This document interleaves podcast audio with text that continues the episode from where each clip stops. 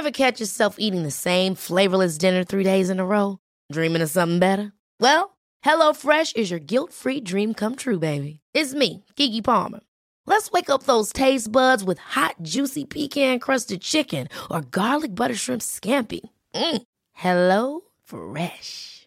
Stop dreaming of all the delicious possibilities and dig in at HelloFresh.com. Let's get this dinner party started.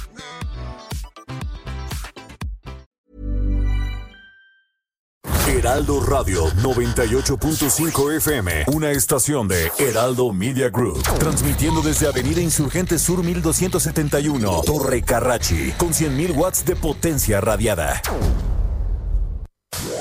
Inicia las noticias de la tarde con Jesús Martín Mendoza en Heraldo Radio.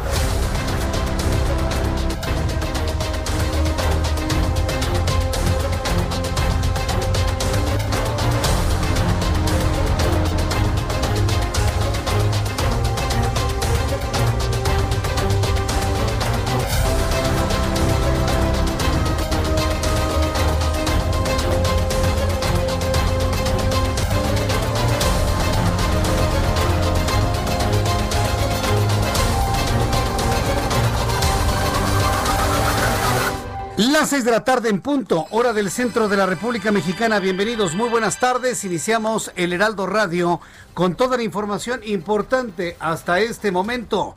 Súbale el volumen a su radio, que le tengo la información más importante que se ha generado en México y en el mundo.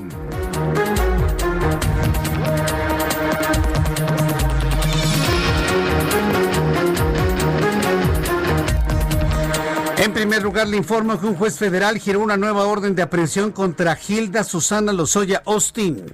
Esta mujer es la hermana de Emilio Lozoya por su presunta responsabilidad en el delito de operaciones con recursos de procedencia ilícita por el caso de la planta de agronitrogenados. Más adelante aquí en Heraldo Radio le voy a tener todos los detalles de lo que se ha informado sobre este tema. Y también le informaré que fuentes sanitarias informaron que las primeras 250 mil dosis de la vacuna Pfizer llegarán a México entre el 15 y el 16 de diciembre, es decir, dentro de dos semanas. Estas llegarán por vía aérea provenientes de Michigan, en los Estados Unidos, donde concluye el proceso de formulación, relleno y acabado de la vacuna, aunque aún no se resuelve el problema de la auto, de la ultracongelación. Cuando hablamos del proceso de ultracongelación, estamos hablando de una cadena de frío que no debe variar de los 70 grados Celsius bajo cero. voy a tener todos los detalles de esto en los próximos minutos aquí en el Heraldo. La Cámara de Diputados se alista una bolsa de más de 164 millones de pesos para cubrir el sueldo, aguinaldo y apoyos para 500 diputados de la 64 legislatura del Congreso de la Unión. Antes del 15 de diciembre, cada diputado recibirá 328 mil pesos del águila, así como usted lo oye. Ni en la cuarta transformación, ni en la austeridad que tanto presume López Obrador, ni en la justa medianía ni en la pobreza, nada absolutamente hace que los legisladores dejen de ganar carretonadas de dinero. Se van a llevar 328 mil pesos de aguinaldo, nada más, nada más ni nada menos. 328 mil pesos. ¿Usted qué opina? Y, y bien, esto se lo han ganado siempre, ¿no? Pero no que esta administración iba a ser distinta, no que ya no iba a haber corrupción, no de que iba, no iba a haber sueldos estratosféricos, esto excede por mucho a lo que puede ganar un presidente de la República. Ellos mismos se pusieron el grillete, ellos mismos se pusieron la soga al cuello. Ahora cúmplanlo, señores. Que no les den ese aguinaldo a los diputados de Morena de ningún partido. A ver cómo les va a parecer que en este momento toda la ciudadanía clame a que se cumplan todas estas ideas del presidente de la República de que no se merecen ganar más. A ver, quisiera verlos. A ver, quisiera verlos que efectivamente digan, no, ¿Cómo voy a recibir yo 328 mil pesos habiendo tanta hambre, tanta pobreza? Primero los pobres. Primero los pobres diputados, más bien debería de decir, debería de modificarle ahí el presidente de la República. Primero los pobres diputados, ¿no? Pobrecitos, ¿cómo no van a recibir 328 mil pesos de aguinaldo? Al ratito lo platicamos si usted gusta, si usted gusta aquí en el Heraldo Radio. El gobernador de Puebla, Miguel Barbosa, informó que el estado que gobierna pasa semáforo naranja ante el aumento de casos de COVID-19, por lo que dijo mañana anunciará nuevas medidas y pidió a la población tenerle miedo al COVID. Esto fue lo que dijo el gobernador. Para el gobierno, ya no estamos en amarillo, estamos en naranja. Y si bien las medidas que tomamos fue preservarnos como si estuviéramos en naranja. Tenemos que revisar,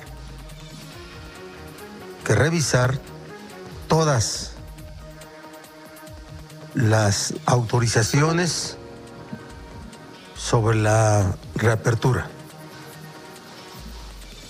No estoy hablando de cerrar Estoy hablando de que tenemos que revisar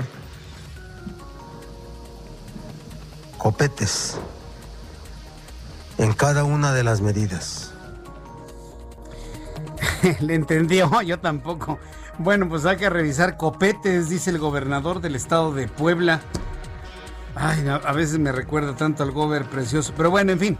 Esto es lo que ha comentado finalmente Miguel Barbosa, quien es el gobernador constitucional del estado de Puebla. Tiene razón yo creo que la posición de Miguel Barbosa es muy, congruente con lo que está ocurriendo en materia de, de COVID-19. Hay que incrementar las medidas de seguridad, pero sobre todo hay que insistir en que el coronavirus efectivamente puede quitarle la vida a alguien. Más adelante le voy a tener todos los detalles aquí en el Heraldo Radio. Y también le informo que la masa de aire polar que impulsa el Frente Frío número 18 y el desarrollo de la segunda tormenta invernal al norte de la República Mexicana mantendrá ambiente gélido con heladas en el norte del territorio nacional, además de posible caída de nieve o aguanieve en zonas montañosas de Chihuahua y también de Durango. Ayer por la tarde murió a los 93 años Humberto Garza González, fundador del grupo FAMSA. El empresario murió en Monterrey, Nuevo León, tres días después de cumplir los 93 años de vida. Descanse en paz, don Humberto Garza González. En este resumen de noticias también le informo que los exmandatarios de los Estados Unidos, Barack Obama, demócrata, George Bush, republicano, Bill Clinton, demócrata, se ofrecieron como voluntarios para vacunarse contra el COVID-19 para mostrar a la población que son seguras. En una imagen insólita, los tres expresidentes de los Estados Unidos, sin, sin, importar su filiación partidista, se tomaron una fotografía haciendo la invitación para que todo el mundo se vacune contra el COVID-19. Y es que en el mundo existe el miedo y el resquemor y la duda de la eficacia de esta vacuna en todo el mundo, no nada más en México, se tiene miedo de cuáles van a ser los efectos secundarios de una vacuna como la del COVID-19. Le voy a tener todos los detalles más adelante aquí en el Heraldo Radio. Sergei Sobianin, alcalde de Moscú, Rusia, informó que el próximo sábado iniciará la aplicación de la vacuna Sputnik 5 contra el coronavirus en la entidad. Agregó que para aprobar el mecanismo de vacunación masiva abrieron un registro electrónico a partir del 4 de diciembre y las estaciones comenzarán a funcionar a partir del 5 de diciembre. Cada 3 de diciembre desde 1992 se conmemora el Día Internacional de las Personas con Discapacidad. De acuerdo con el Instituto Nacional de Estadística y Geografía en nuestro país, hay casi 8 millones de personas con discapacidad, el 6.4% de la población que enfrenta dificultades en su día a día. Son las 6 de la tarde con 8 minutos hora del centro de la República Mexicana. Le invito para que esté con nosotros en esta tarde. No se pierda un solo instante del Heraldo Radio. Vamos a revisar la información de otras partes de la República Mexicana con nuestros compañeros corresponsales. Inicio con Karina, con Karina Solano. Ella es nuestra corresponsal en Colima. ¿Qué información nos tienes, Karina? Adelante. ¿Qué tal, José? Eh, Jesús Martín, en gusto saludarte a ti al auditorio, comentarte que debido a la pandemia de COVID-19 este año fueron suspendidos los eventos de fin de año Manzanillo On Ice y Manzanillo se ilumina. Esto por la recomendación de las autoridades en materia de salud y también el órgano de consulta interdisciplinario denominado eh, Comando COVID-19. Así lo dio a conocer el gobernador de Colima, José Ignacio Peralta Sánchez. Comentarte eh, que de acuerdo a lo que informaba son decisiones eh, difíciles, pero dijo que son necesarias debido a la situación que enfrenta el Estado. A través de su mensaje que publicó en sus redes sociales, el mandatario estatal pues señalaba que se trata de una de una situación difícil la que está viviendo en el estado y bueno, pues recordó que estos eventos son los que más turismo y derrama económica generan al estado durante el cierre de año. En el caso, por ejemplo, de la pista de patinaje sobre hielo Manzanillo On eh, informó que tan solo el año pasado trajo a 100.000 personas, entre ellos pues turistas, quienes tuvieron eh, un pase preferencial al hospedarse en los hoteles del puerto. Mientras que Manzanillo se ilumina, pues se trata de un espectáculo de fuegos artificiales que ha congregado a más de 80.000 personas al mismo tiempo en las diferentes playas de este municipio.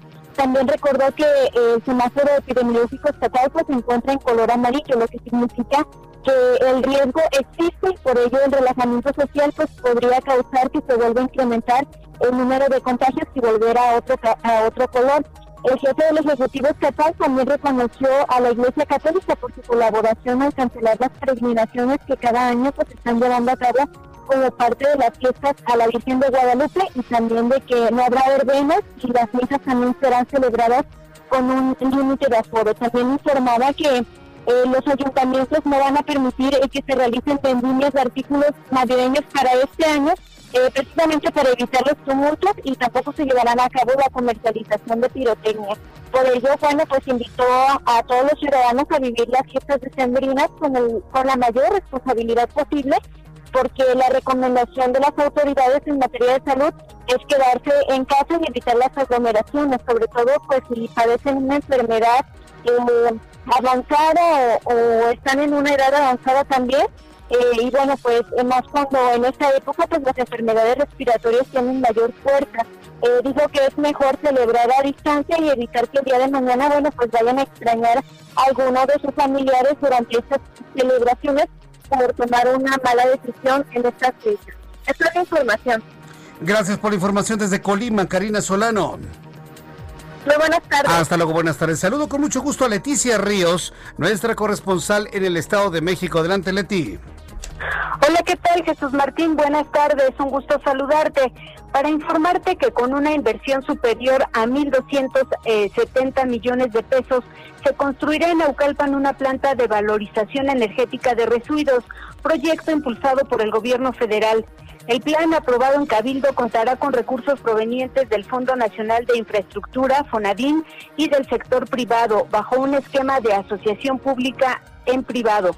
La instalación de la planta implica crear un centro integral de disposición final de residuos sólidos urbanos para procesar las 1.348 toneladas que se generan diariamente en Aucalpan. El pasado 5 de octubre, el proyecto fue anunciado en la conferencia mañanera del presidente Andrés Manuel López Obrador con el nombre de manejo y aprovechamiento de residuos orgánicos mediante valoración energética. Este proyecto como uno de las 39 obras del Plan de Infraestructura 2021. El plan considera la creación de una planta de tratamiento mecánico biológica y un sistema de valoración energética. También se planea la instalación de una planta de cogeneración eléctrica, con lo cual se estiman ahorros anuales de 24 millones de pesos para la administración municipal. Una vez que esta planta esté operando, Jesús Martín, eh, también eh, se espera una reducción de 77 mil toneladas de dióxido de carbono, lo cual equivale a sacar de circulación 15 mil automóviles cada año. Y bueno, pues una vez aprobado este proyecto en Cabildo, eh, será enviado al Congreso local para su aprobación. Hasta aquí mi información, Jesús Martín. Correcto, gracias por la información, Leti Ríos. Gracias, buenas tardes. Hasta luego. ¿Verdad que sí se puede la termovalorización? ¿Verdad que sí se puede la termovalorización? Lo va a hacer Naucalpan. Yo no veo ahora ninguna razón por la que no se haga en México como se tenía planeado desde la pasada administración. E, esto que usted está escuchando es lo mismo que se tenía planeado para la Ciudad de México, una planta de termovalorización. ¿Qué es esto? Meter los residuos sólidos, no reciclables, ¿sí? para elevar su temperatura a miles de grados Celsius con los suficientes filtros para evitar el escape de dioxinas y furanos y de esto obtener energía eléctrica. Acuérdense que aquí en México ya en la Ciudad de México se había planteado eso, pero lo cancelaron porque pues como era un tema del anterior jefe de gobierno, pues como lo vamos a hacer ahora, ¿no? Pero ya Naucalpan lo está haciendo, van a tener su propia planta de termovalorización para obtener de los residuos sólidos no reciclables la energía eléctrica suficiente. Aquí en la Ciudad de México se tenía planeado para dotar de electricidad al metro, pero pues el proyecto no vio la luz. Entonces, ahora que ya, ya se va a tener en Naucalpan, ya no hay pretextos ¿eh? para que una ciudad como la Ciudad de México entre al tema de la termovalorización como lo hace Tokio, como lo hace Londres, como lo hace España, como lo hace, como lo hace Madrid, como lo hace París. Hay miles de plantas de termovalorización en el mundo actualmente y México no puede tener una. Bueno, la primera será en Naucalpan. Le voy a tener todos los detalles de esto que me parece importantísimo en los próximos minutos aquí en el Heraldo Radio. Vamos con Atahualpa Garibay, nuestro corresponsal en Tijuana, Baja California. Adelante, Atahualpa. Buenas tardes, Jesús Martín. Buenas tardes al auditorio para informar que del 26 de marzo al 30 de noviembre de este año, personal adscrito al filtro respiratorio externo del Hospital General de Tijuana ha brindado atención médica a 4.631 personas, de las cuales 1.653 por condición médica requirieron ser ingresadas al servicio de urgencias. Cabe resaltar que el Hospital General de Tijuana es uno de los seis hospitales COVID en Baja California.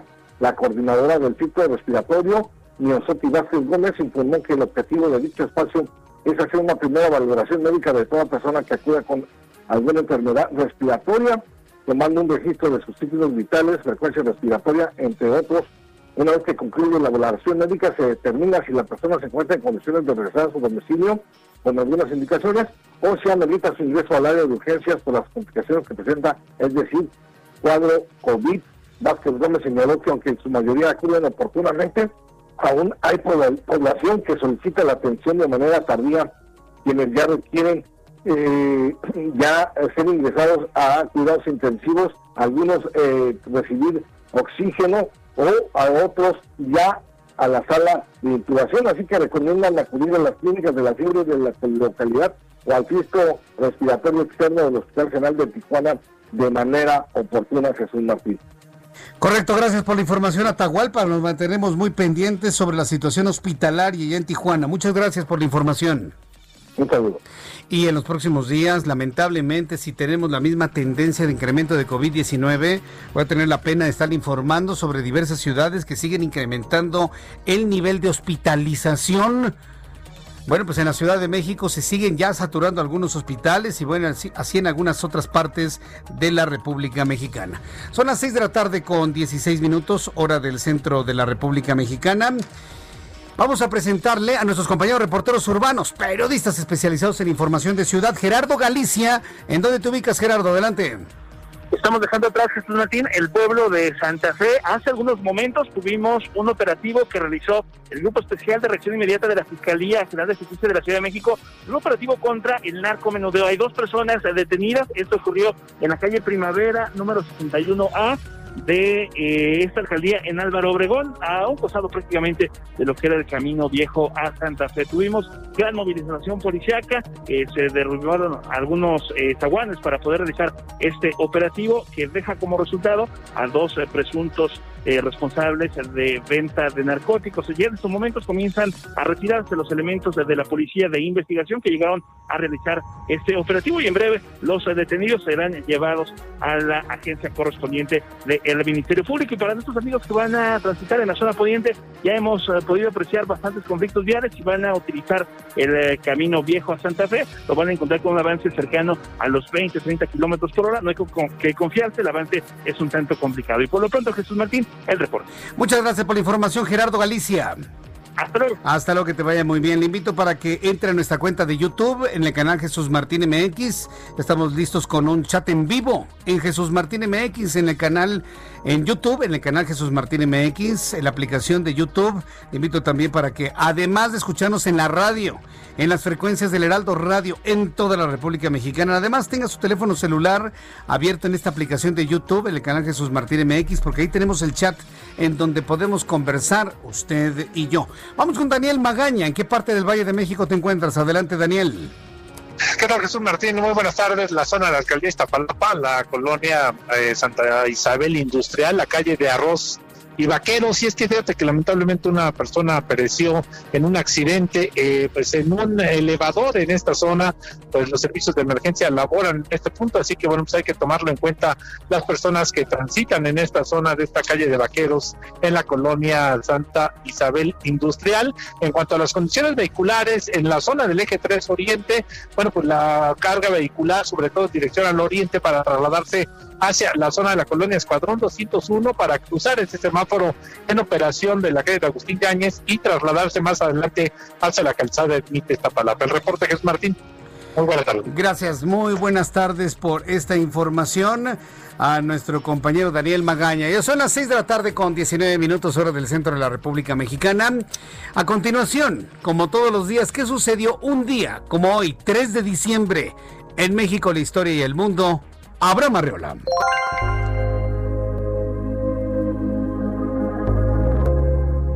Amigos, bienvenidos. Esto es un día como hoy en la historia 3 de diciembre. 1798, en España se comienza a inocular la vacuna antivariólica, que de hecho de ahí viene su nombre, vacuna, porque se sacó de una vaquita. En 1976 en Jamaica, Bob Marley sufre un intento de asesinato. Le dispararon dos veces, pero él tocó en un recital dos días después. En 1984 en Japón se publica el manga o el cómic o la historieta, como le quieras decir, de Dragon Ball. Vamos a buscar, o sea, el cómic, pues, los dibujitos. En 1992, Neil Papworth, un ingeniero de pruebas en Semagrove, utiliza una computadora personal para enviar el primer mensaje de texto a Richard Jervis de Vodafone, que curiosamente pues de ahí se inspiraron para Jarvis de Iron Man. El texto del primer mensaje de la historia, primer mensaje de texto, fue Feliz Navidad. Oh. En 1994, en Japón, Sony lanza su primera videoconsola, la PlayStation, la más exitosa de aquellas épocas. Mientras tanto, en México, en 1827 muere Fray Servando Teresa de Mier, teólogo liberal, político, periodista, historiador, orador y radical luchador de la independencia de México. En 1914 se instala en la Ciudad de México el gobierno provisional de la Soberana Convención Revolucionaria, presidido por el general Eulalio Gutiérrez. En 1973 muere en la Ciudad de México Adolfo Ruiz Cortines, quien fuera presidente de México. Amigos, esto fue un día como hoy en la historia. Muchísimas gracias.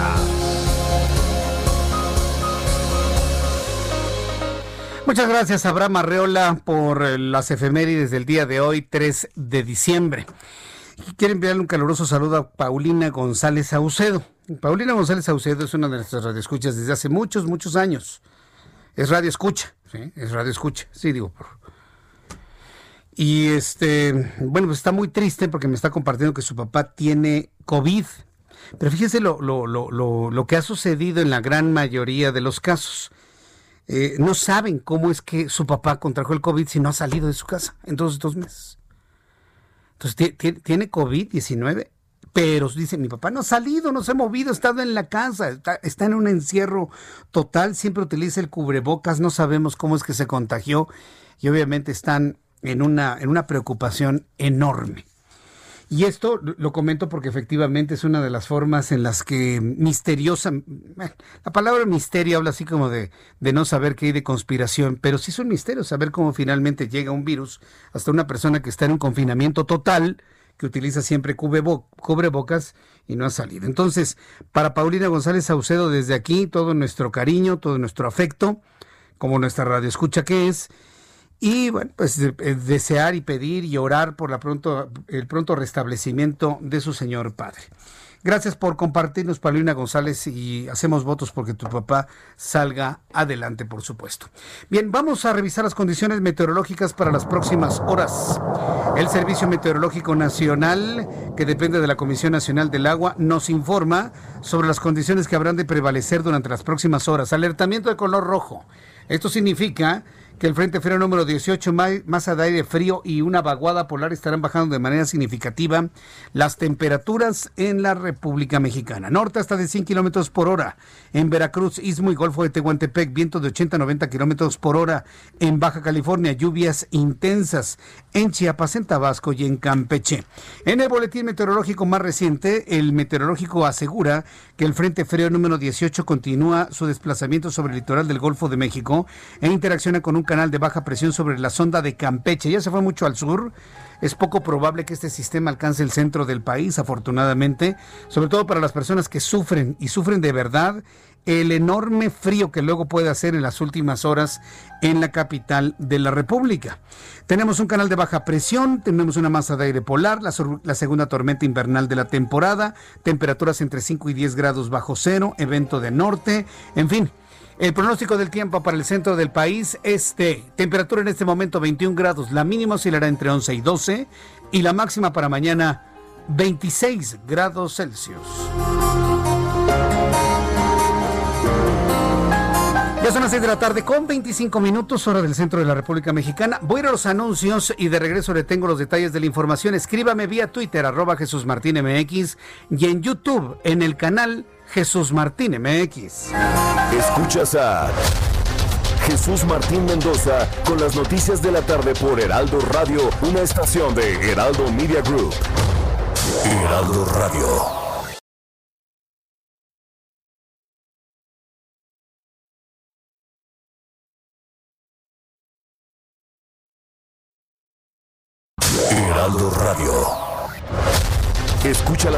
de la tarde con Jesús Martín Mendoza. Regresamos.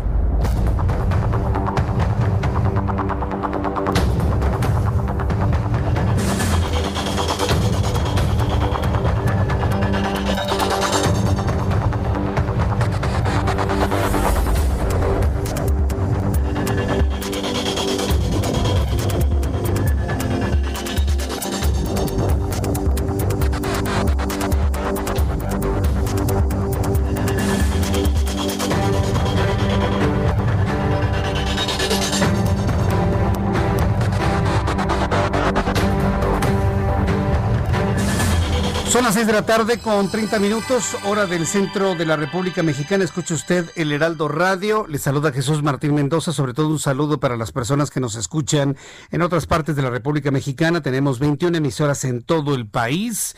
Y bueno, pues eh, habrá personas que por primera vez escuchan nuestro programa de noticias. Ya este servidor Jesús Martín Mendoza. De verdad me da mucho gusto saludarlos. Gracias a quienes se contactan conmigo. Ale Flor, muchas gracias. Manuel, gracias. Virginia Urbieta, muchísimas gracias. Lourdes Ferrer, gracias Patricia Sánchez, también me saluda Carl Weiss, Braulio Rodríguez, Manuel también, Jorge Pro, qué gusto saludarte Jorge como todas las tardes, José Chepe, Ale Sánchez, Mildred, también muchísimas gracias. Carlos Hernández, José Chepe también, Jorge otra vez nos están escribiendo. Francisco Ernesto Guzmán González, Vicente Hernández, también saludo con mucho gusto a nuestro querido amigo Checo Monti. En fin, una gran cantidad de amigos que se unen a esta hora de la tarde, dice Vicente Hernández. Yo, yo, yo, ya, ya te saludé, Vicente Hernández. Muchísimas gracias también para Rocío de la Luz. Le invito para que se una a nuestra transmisión de YouTube en el canal Jesús Martín MX. A lo largo de estas últimas semanas seguramente habrá escuchado algunos análisis económico-financieros que he realizado aquí en el Heraldo Radio con nuestro queridísimo amigo Juan Musi. Usted conoce a Juan Musi, analista financiero, experto en inversiones, experto patrimonial, por supuesto en donde vaya, pues aún con las condiciones de país y de mundo que tenemos a propósito del COVID-19, cuando una persona tiene algún tipo de recurso económico, bueno, es importante de alguna manera invertirlo de una manera inteligente.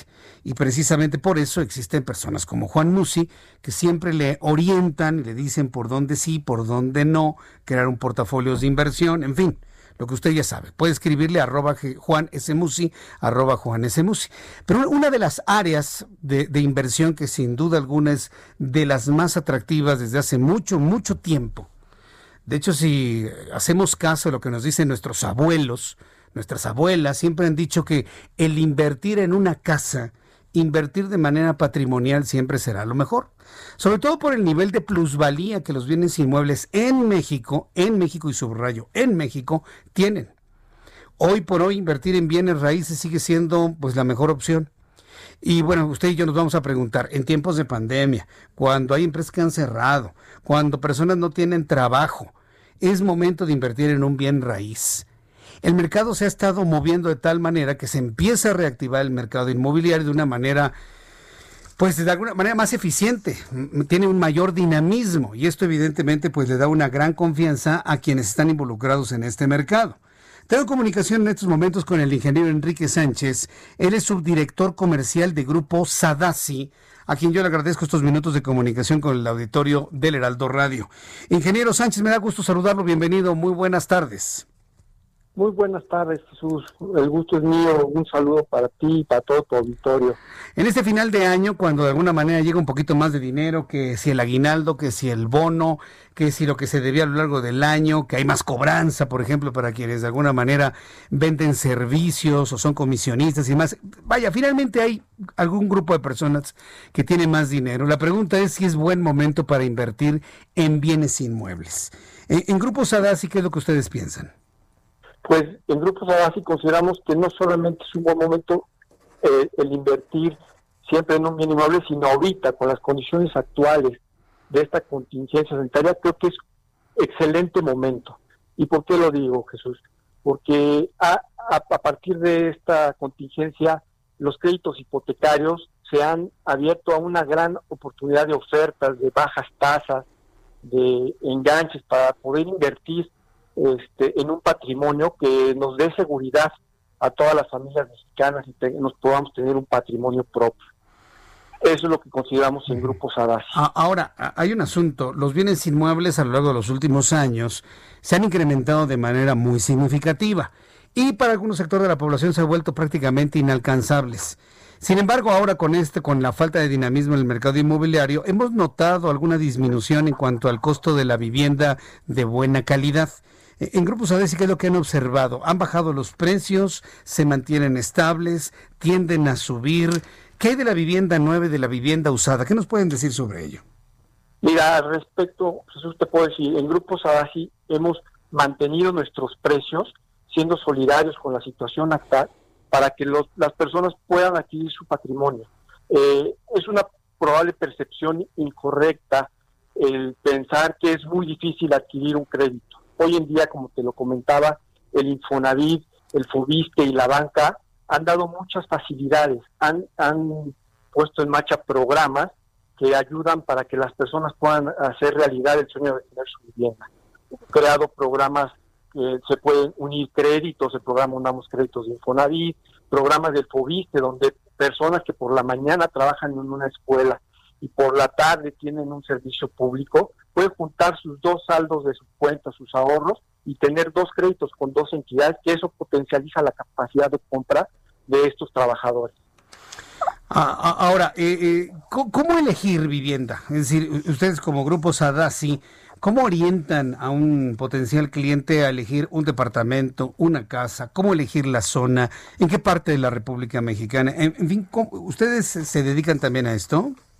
Claro que sí, a lo largo de 45 años es la experiencia de Grupo Sadasi desarrollar conjuntos habitacionales integrales.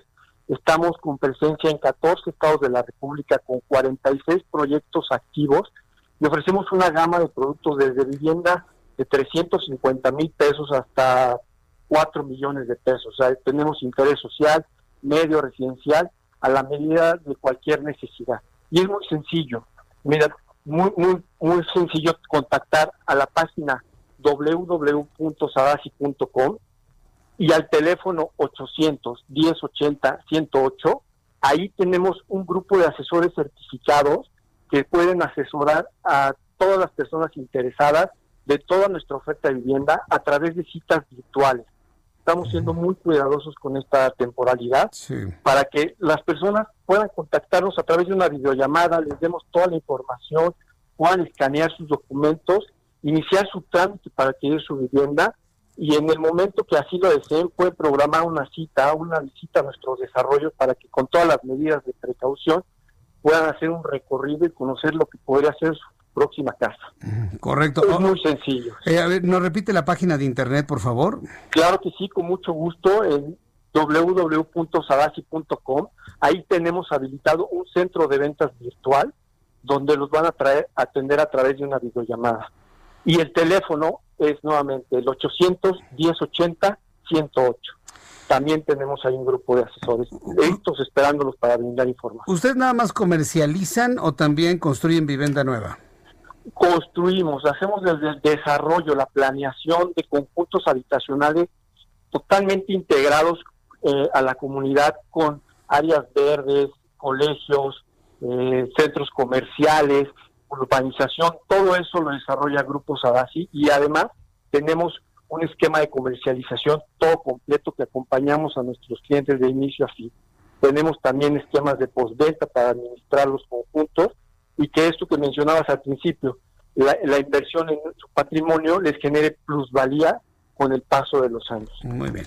Bueno, pues me dio mucho gusto saludarlo, eh, Enrique Sánchez. Gracias por darnos esta información que nos muestran. Bueno, pues de alguna manera ya lo que es la reactivación económica en nuestro país, en un mercado y en un, sí, en un mercado sumamente sensible como es el de los bienes raíces. Muchas gracias por este tiempo. Gracias a ti, Jesús Martín. Un gusto estar con ustedes. Hasta luego, que le vaya muy bien. Es Enrique Sánchez, subdirector comercial de Grupo Sadasi. Bueno.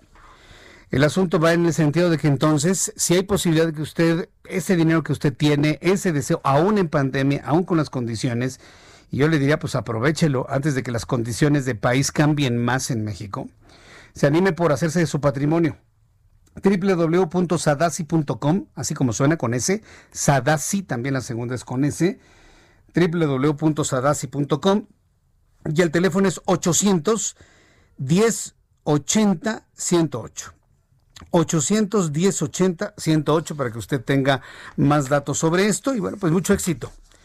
Es nuestra obligación decirle también a manera de noticias si hay las condiciones para poder incrementar el patrimonio, no las hay, pues en este caso pues nos dicen que sí lo hay, por supuesto.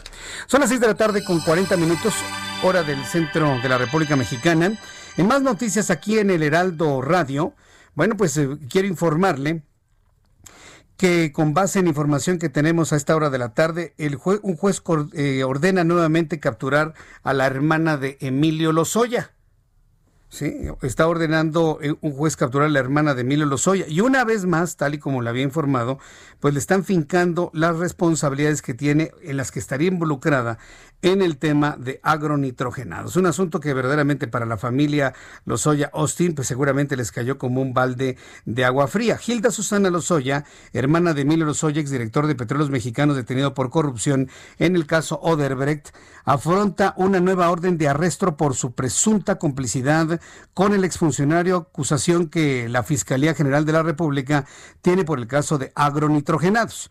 Por ello, la hermana de Lozoya tramitó un amparo para evitar su, detención, mismo que fue admitido por el juez octavo de distrito en materia, quien no concedió ninguna suspensión debido a que Gilda Susana Lozoya no la solicitó.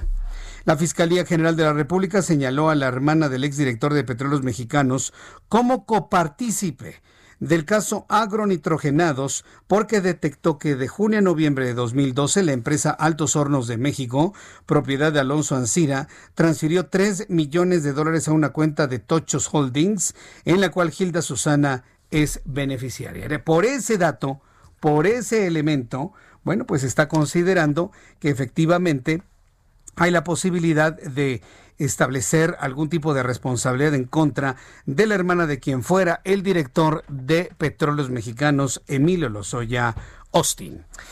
Ya son las 6 de la tarde con 42 minutos hora del centro de la República Mexicana. Le invito a entrar a YouTube en el canal Jesús Martín MX. Me dice Arturo Ruiz, un saludo para Chente de los Abarrotes, los pollos que están escuchando la radio. Ah, bueno, saludos allá a los pollos. No, pues los escuchan en, en todos lados. Por cierto, también le saluda el señor del pollo, ¿no? Ahí en el mercado de la Narvarte. Pues sí, el señor del pollo, ¿no? Y al que vende pescado, y, al señor de las gorditas, y al oaxaqueño, ¿no? Que nos vende queso. Eh. al de los lechones de Diagonal de San Antonio, ¿qué? Los cuinitos, ¿no? ¿Cuáles? Los cuinitos. Ah, los cuinitos de Diagonal de San Antonio. Y esta calle se llama. Ahorita, espérame, espérame, espérame, espérame. No me presiones, Orlando. ¿Sánchez Ascona? Juan Sánchez, Sánchez Ascona. A ver, para los cuinitos ahí de Diagonal de San Antonio, Juan Sánchez Ascona, desde aquí les mandamos un, un saludo, nos dicen que escuchan las noticias mientras están lavando la olla del chicharrón.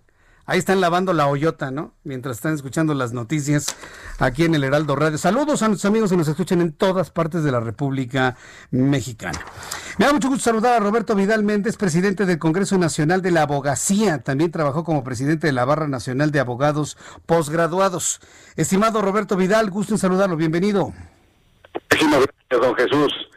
Qué gusto compartir con usted y con su gran audiencia. Muchas gracias. Esta semana y la anterior han sido fundamentales para el tema de la subcontratación o también conocido como outsourcing. Y desde la posición inicial del presidente de la República de cancelar todo tipo de subcontratación hasta, bueno, ya un acercamiento, un cabildeo, una negociación y el establecimiento de una reforma a esta, a esta modalidad de contratación hasta dentro de dos años.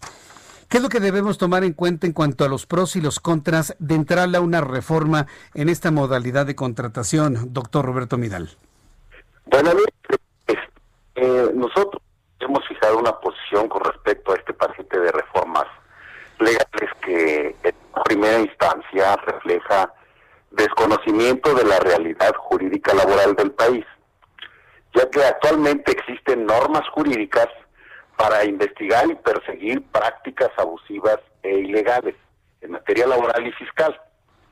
Por tanto, el introducimiento de sanciones en contra de estas no garantiza el objetivo propuesto que han señalado en reiteradas ocasiones, que es proteger el derecho de los trabajadores.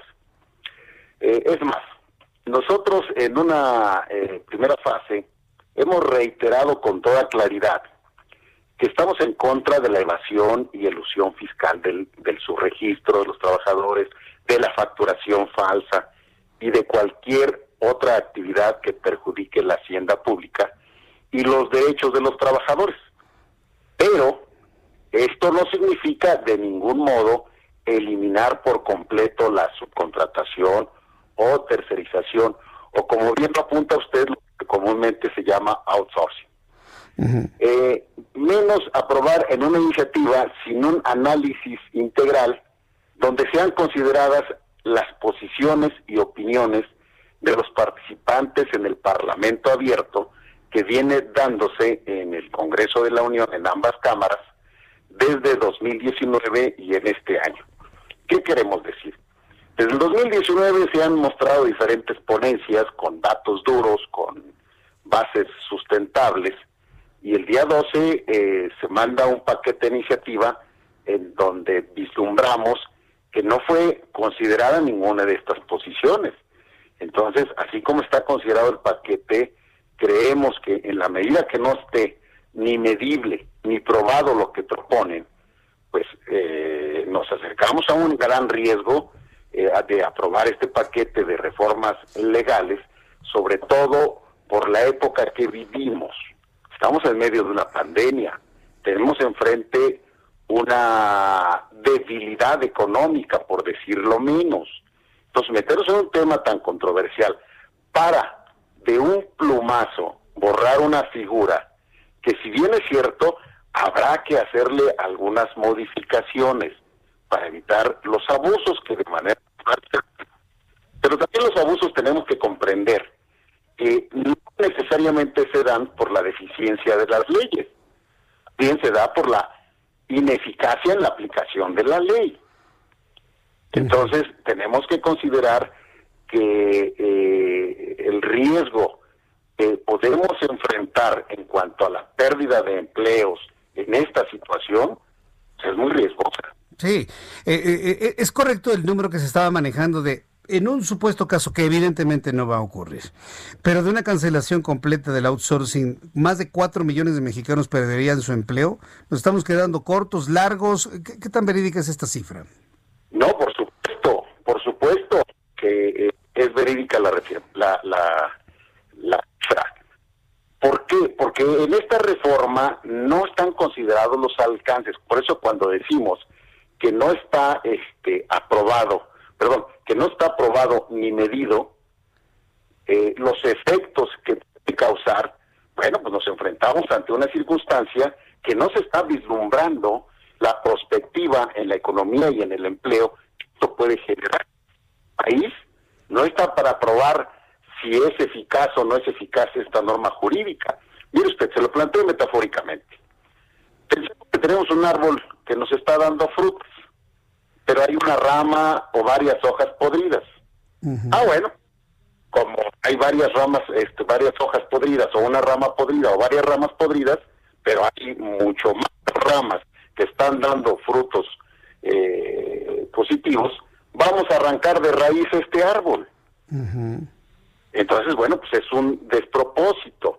Mire, en cuanto a datos, la tercerización profesional equivale a trabajos formales y productivos según estimaciones elaboradas eh, a partir de datos del INEGI y del propio Seguro Social de casi 7 millones de mexicanos que laboran bajo algún esquema de subcontratación, lo que equivale al 34.4% del empleo formal registrado ante el Seguro Social.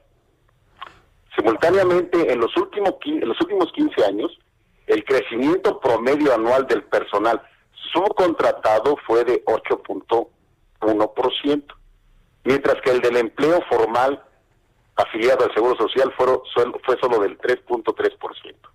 Por si fuera foco, según un estudio de, del Colmex, en los subsectores de alta tercerización se ha reducido la, informa la informalidad del 33% al 22%. Entonces, todas estas cifras nos hablan de que no existe una, un pulso real, verdadero del impacto que puede generar en nuestra economía y por ende en el empleo de ser aprobadas las eh, reformas que están propuestas tal como fueron planteadas el 12 de noviembre. Y esto tenemos que entender no es no es un ejercicio de fuerzas eh, políticas o de no se trata de hacer caso a la objetividad. Por eso es que nosotros estamos exhortando a la Cámara de Diputados en una primera instancia del Congreso de la Unión para que tome verdadera y realmente las posiciones, las ponencias que se han sustentado desde el 2019 y en este año 20 por diversas organizaciones empresariales, por académicos y por personas que de alguna manera van a ser afectadas de aprobarse esta reforma. Bien, doctor Roberto Vidal, yo le quiero agradecer mucho que nos haya tomado la llamada telefónica para estos comentarios y este análisis. Nos va a llevar varios meses todo este tema, ¿eh? no tengo la menor duda, y lo invitaré en una oportunidad futura. Por su tiempo, muchísimas gracias, doctor. Al contrario, el agradecido soy yo, que tengan ustedes buenas tardes y feliz noche. Feliz noche, que le vaya muy bien, hasta luego. Es el eh, doctor Roberto Vidal Méndez, él es presidente del Congreso Nacional de la Abogacía, también trabajó como presidente de la Barra Nacional de Abogados Postgraduados. Son ya en este momento las 6 de la tarde con 51 minutos, hora del centro de la República Mexicana. Mire, del asunto del, del outsourcing, que por cierto hay que diferenciar, ¿eh? Hay que diferenciar el outsourcing de la terciarización. Es completamente distinto. Porque el outsourcing, por ejemplo, es una empresa que le contrata a sus empleados de su empresa, ¿no? Ahí hay muchos nombres de ellos. Yo tengo una empresa, quiero empleados para que hagan mi trabajo de administración, operativos y demás. Contrato a una empresa para que ellos los contraten y tengan la relación con esa empresa. Y la otra es las terciarizaciones, es decir, contratar a empresas que me resuelvan un problema de un trabajo directo, como por ejemplo cuando usted contrata a una empresa de limpieza. No es lo mismo. Entonces hay que saber identificar esto porque son dos cosas completamente distintas. Y la que se ha estado poniendo precisamente en tela de juicio es el outsourcing, en donde una empresa no se relaciona con sus empleados y una, una subcontratadora los contrata. Y otra cosa es que usted contrate a alguien que le saque la basura, otro que le haga la pintura, otro que le haga la limpieza, otro que haga la sanitización. Eso es, esa es la contratación de servicios para poderlo entender de esa manera. El tema es complejo, llega a ser hasta árido. Pero créanme que es muy importante porque seguramente usted está en una situación como esa. Usted piensa que le trabaja para una empresa grande, una transnacional, y cuando ve su recibo, ¿y esta empresa cuál es? Pues es precisamente alguien que está prestando el servicio para eh, eh, subcontratar sus servicios, a veces nada más por cada tres meses, renovando contrato para no hacer antigüedades, no tener derechos de ley Y eso es precisamente lo que se busca investigar, averiguar y sobre todo combatir. Después de los anuncios, aquí en el Heraldo Radio le voy a platicar sobre el asunto de las vacunas de COVID-19. Parece que estamos en una carrera, como la carrera espacial, ¿se acuerda? La carrera espacial de la década de los 60, donde están viendo quién llega primero a la luna, y en ese espíritu de ver quién llega primero a la luna, mostrar el músculo para saber quién tiene más posibilidad de controlar al mundo. Bueno, pues lo está pasando lo mismo con la vacuna de COVID-19. Y es una lucha entre los rusos con el Sputnik 5, es una lucha con los británicos con la vacuna de Pfizer eh, BioNTech, es una lucha también con eh, las los experimentos franceses, los mexicanos inclusive, en fin. Estamos en este momento en una verdadera carrera por la salud por el COVID-19. Y después de los anuncios, bueno, pues le voy a platicar cómo la vacuna de Pfizer, BioNTech, podría llegar a México entre el 16, entre el 15 y el 16 de septiembre.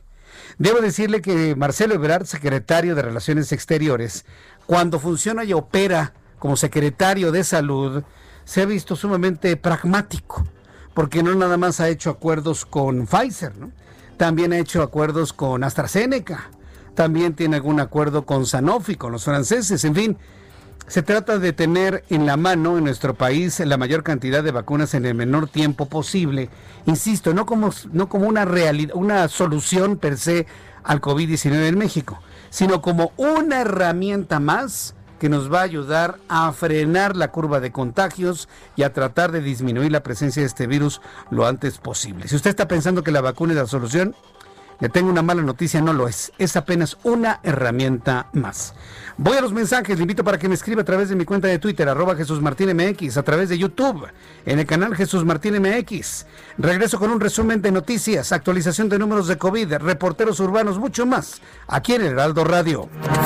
Escuchas a Jesús Martín Mendoza con las noticias de la tarde por Heraldo Radio, una estación de Heraldo Media Group. Heraldo Radio, la H que sí suena y ahora también se escucha.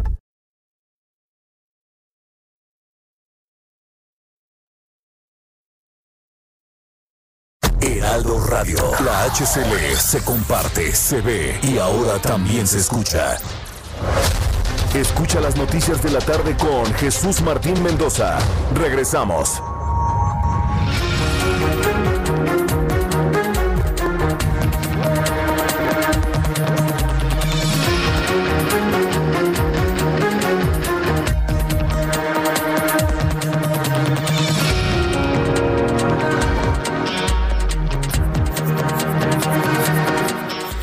Son las 7 en punto, las 19 horas en punto, hora del centro de la República Mexicana. Este es un resumen con las noticias más importantes aquí en el Heraldo Radio. La Secretaría de Gestión Integral de Riesgos y Protección Civil de la Ciudad de México activó la alerta amarilla por pronóstico frío al amanecer este viernes en seis alcaldías. Las alcaldías de la Ciudad de México donde se registrarán temperaturas de entre 4 y 6 grados como temperatura mínima, entre las 5 de la mañana y las 8 de la mañana serán, son porque también hoy estuvo haciendo mucho frío. Álvaro Obregón, Coajimalpa, Magdalena Contreras, Milpal, Tatlalpan y Xochimilco. La Secretaría de Economía anunció que no habrá aumento en el precio de la tortilla, que es elaborada con harina de maíz, y tampoco habrá alza en el precio de aquella que es de masa nixtamalizada. A través de un breve comunicado agradeció también a las acciones solidarias de las empresas de harina más grandes del país, la cooperación de los molinos y compromisos de miles de tortillerías del país para mantener el precio actual.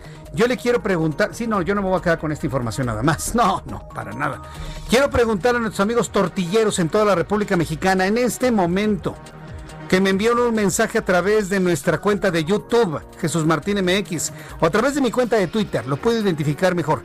En, mi cuenta de Twitter, sí, porque no pasa tan rápido, arroba Jesús Martín MX. Quiero pedirle a todos mis amigos tortilleros en la República Mexicana, los que tienen sus tortillerías en la esquina, la tortillería de la colonia, los que tienen la máquina, ¿no? Que va rechinando, ¿no? Mientras va saliendo cada una de las tortillas, las que dan los servicios a las taquerías.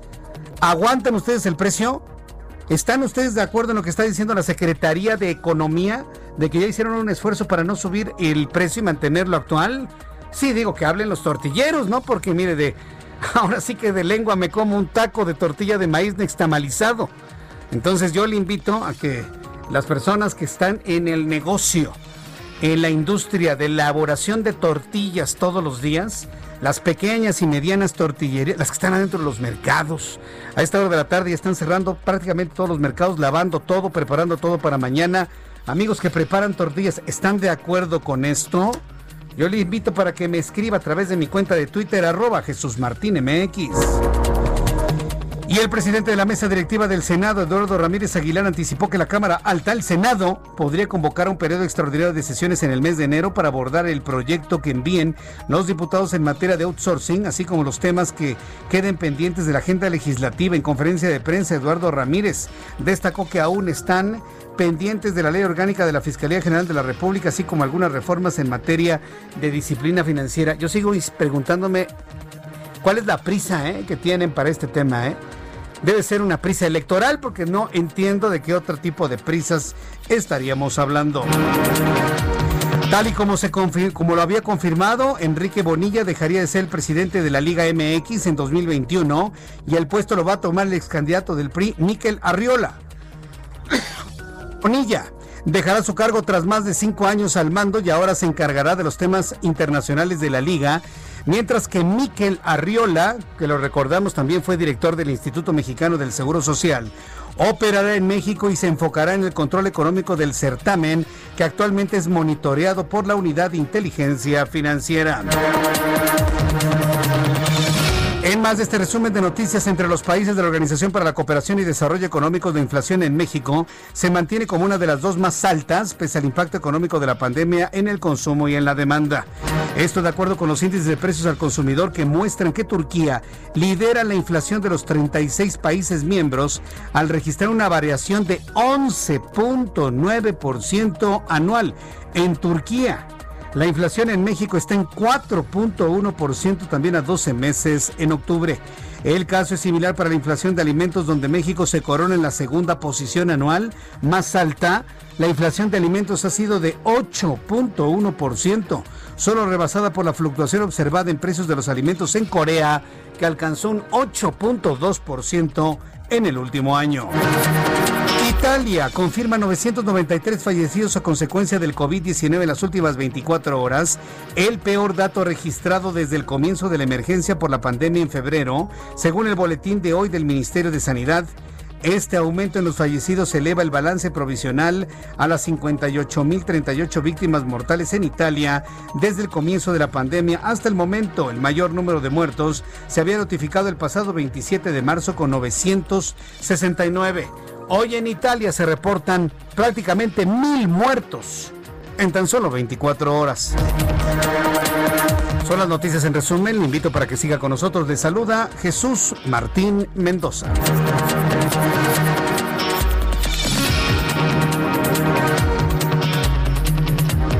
Son las 7.06, las 7.6, las 19 horas con 6 minutos, hora del centro de la República Mexicana. Saludo con gusto a nuestros compañeros reporteros urbanos, periodistas especializados en información de ciudad. Daniel Magaña, ¿en dónde te ubicas? Adelante, Daniel.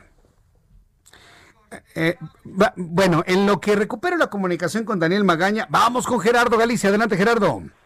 Jesús Martín, excelente noche. Acabamos de recorrer el Paseo de la Reforma y hemos encontrado un avance todavía aceptable entre la zona del circuito bicentenario y su cruce con Avenida de los Insurgentes. En ambos sentidos pudimos alcanzar una velocidad cercana a los 30, 40 kilómetros por hora, asentamientos en semáforos, pero todavía no tan severos. El Paseo de la Reforma sí es opción todavía para poderse mover entre el circuito interior e insurgentes y donde sí encontrábamos ya bastantes conflictos viales es en la avenida de, los insurgentes, justo entre Reforma y la avenida Chapultepec. Hay que recordar que tenemos reducción de carriles por el confinado para las bicis, eso complica aún más el avance. Si lo van a utilizar, háganlo con mucha paciencia. Por lo pronto, Jesús Martín, el reporte.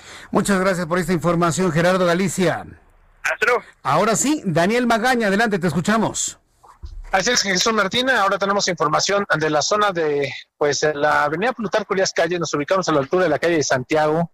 Para las personas que avanzan sobre pues, esta zona de Plutarco Elías Calles en dirección hacia el eje 5 sur, únicamente ligera carga vehicular, es constante cruce de peatones en este, tanto el eje 5 como la zona del eje 6.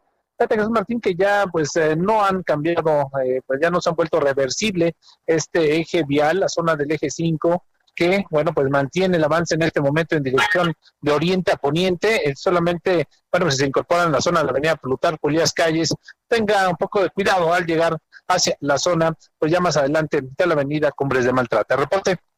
Muy buenas noches. Gracias por la información, Daniel Magaña. Hasta luego, continuemos atentos. Son las 7 con 8, las 7 con 8 hora del centro de la República Mexicana.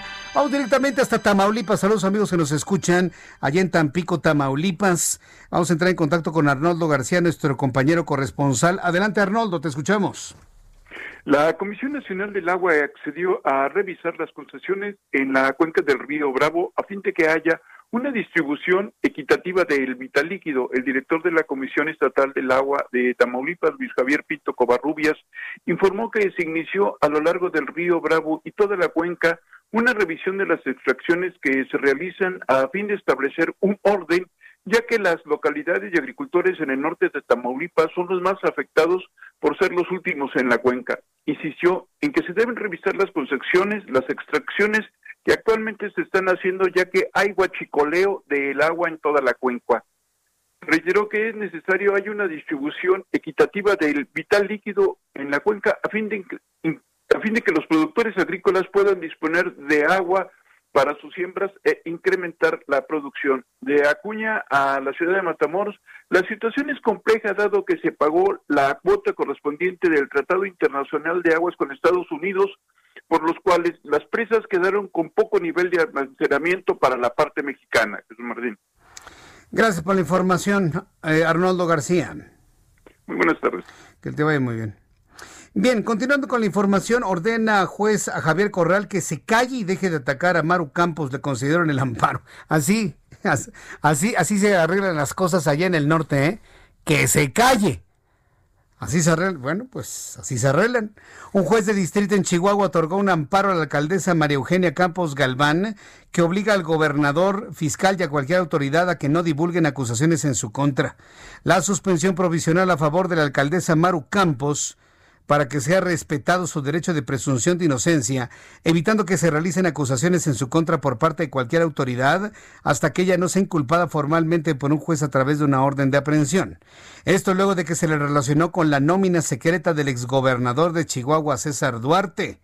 Maru Campos, Campos quien había sido señalada en esa relación, denunció que el actual gobernador Javier Corral violentó su derecho al principio de presunción de inocencia al acusarla sin fundamentos. Sin embargo, ahora, con el amparo, las autoridades estatales deberán respetar la presunción de inocencia y abstenerse de emitir un juicio ante la sociedad que contribuye a formar una opinión pública mientras no se acredite conforme a la ley la responsabilidad penal de la alcaldesa. Qué asunto tan complicado, ¿no? Porque la alcaldesa evidentemente tiene su derecho a que le respeten su presunción de inocencia. Pero la orden del juez, hay que decirlo con toda claridad, porque tenemos que ser muy objetivos en esto, es claramente violatoria a la libertad de expresión. La libertad de expresión tiene sus límites, lo dice claramente el artículo 6 constitucional, sobre todo cuando ataca la moral, cuando ataca, cuando sale precisamente de los, de los principios de la, de la moralidad y y sobre todo del decoro y no sé qué tanto más explica el artículo 6. Ahora se lo leo en un ratito más. Tiene sus límites, pero cuando se es una persona pública, cuando se es una persona pública, bueno, pues estos límites son mucho más amplios, quiero decirle. Entonces sí, si usted, si lo vemos desde ese estricto sentido, tiene todo su derecho la alcaldesa, por supuesto, de exigir que a través de este mecanismo, de exigir eh, el que se le respete su, presunción de inocencia. Yo creo que todos, ¿no? Absolutamente. Una presunción de inocencia que debo decirle actualmente en la presente administración no se, no, se respeta. ¿eh? Sin embargo, bueno, pues ya está en todo su derecho, pero hacerlo también es violatorio del derecho a la libertad de expresión de la que goza, pues nada más que el gobernador, ¿no? Evidentemente el gobernador se acusa debe tener pruebas, claro. Si acusa él o cualquier persona, cualquier otra persona, se deben tener pruebas. Mire, el artículo 6 de la Constitución dice lo siguiente, la manifestación de las ideas no serán objeto de ninguna inquisición judicial o administrativa, sino en caso de que, ese es un límite, ¿eh? ese es un límite, que ataque a la moral, a la vida privada. No se está atacando a la vida privada de la alcaldesa porque está hablando del ejercicio público. A los derechos de terceros. Provoque algún delito, perturbe el orden público. El derecho de réplica será ejercido en los términos dispuestos por la ley. Ahí es donde viene precisamente lo que ha dicho el alcaldes. Ese es su derecho de réplica. ¿Sabes qué? A mí me respetan mi presunción de inocencia. El derecho a la información será garantizado por el Estado. Y bueno, pues ahí ya en el artículo 6, que ha sido modificado en varias ocasiones, eh, bueno, pues ya viene todo lo que tiene que ver con el libre acceso a la información plural y oportuna, es, eh, buscar, recibir, difundir, difundir, información. El Estado garantizará el derecho de acceso a tecnologías de la información y comunicación. Pero bueno, el centro de este artículo número 6 que habla de la libertad de expresión es este. Si alguien pensaba que la Constitución determinaba una libertad de expresión total, pues se equivoca. La propia Constitución establece límites a esa libertad cuando lo que usted dice, comenta y opine ataca la moral, se mete en la vida privada de la persona o en los derechos de un tercero. Cuando lo que usted diga sea constitutivo de un delito, fíjese,